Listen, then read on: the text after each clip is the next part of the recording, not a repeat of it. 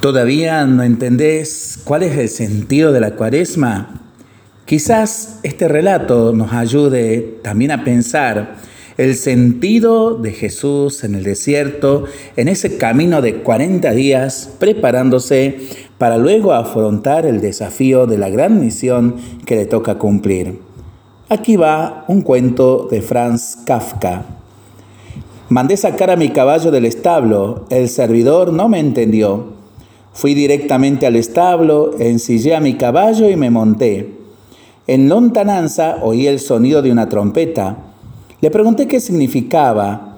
No sabía ni había oído nada. Al llegar a la puerta me paró y me preguntó, ¿A dónde vas, señor? No sé, le dije. Lejos de aquí, lejos de aquí, siempre lejos de aquí. De esa manera puedo llegar a mi meta. ¿Conoces la meta? me preguntó. Sí, respondí, te lo estoy diciendo, lejos de aquí, esa es mi meta. ¿No llevas nada para comer en el camino? me preguntó. No lo necesito, le dije. El viaje es tan largo que voy a morir de hambre si no recibo nada por el camino. Ninguna vianda me puede salvar.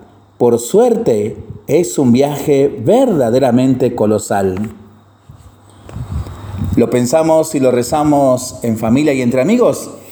Mientras lo hacemos, pedimos al Señor su bendición, le seguimos pidiendo por el fin de la pandemia, de las guerras y por el buen tiempo para nuestras vidas, nuestros animalitos y nuestros campos.